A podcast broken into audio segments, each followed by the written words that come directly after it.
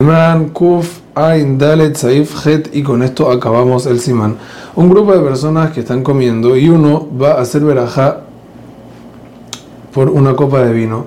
Sabemos que lo mejor es sacar a todo el mundo y de Jehová con una sola verajá por Berrobaam Adrat Melech.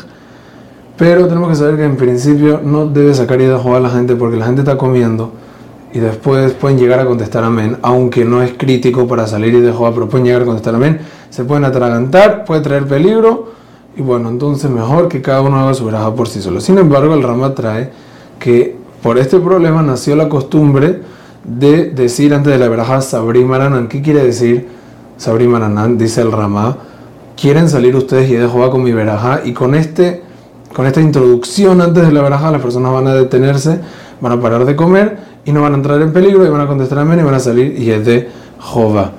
Y con esto se soluciona el problema. Antes de bendecir y sacar a la persona de Jehová de cualquier mitzvah se dice Birshut Moray Berrapotai. En comidas y bebidas se dice Sabri Maranan, como explicamos antes.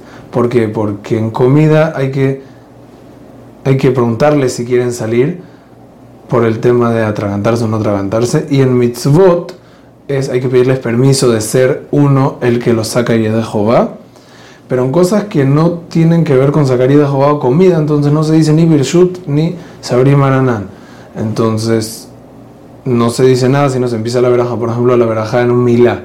El rab no tiene que hacer antes de la Gefen Sabri Maranán, sino simplemente dice la veraja de Gefen. Antes de bendecir y sacar a la persona y de Jehová, muy importante pensar, sacar de Jehová a todos y que todos piensen salir. En caso de sacar verajá a todos los integrantes de la comida sobre el vino, todos deben tomar de una vez su copa de vino. Aunque ellos no hicieron la verajá, es como si fuera que la hicieron y deben tomar para no hacer efsek.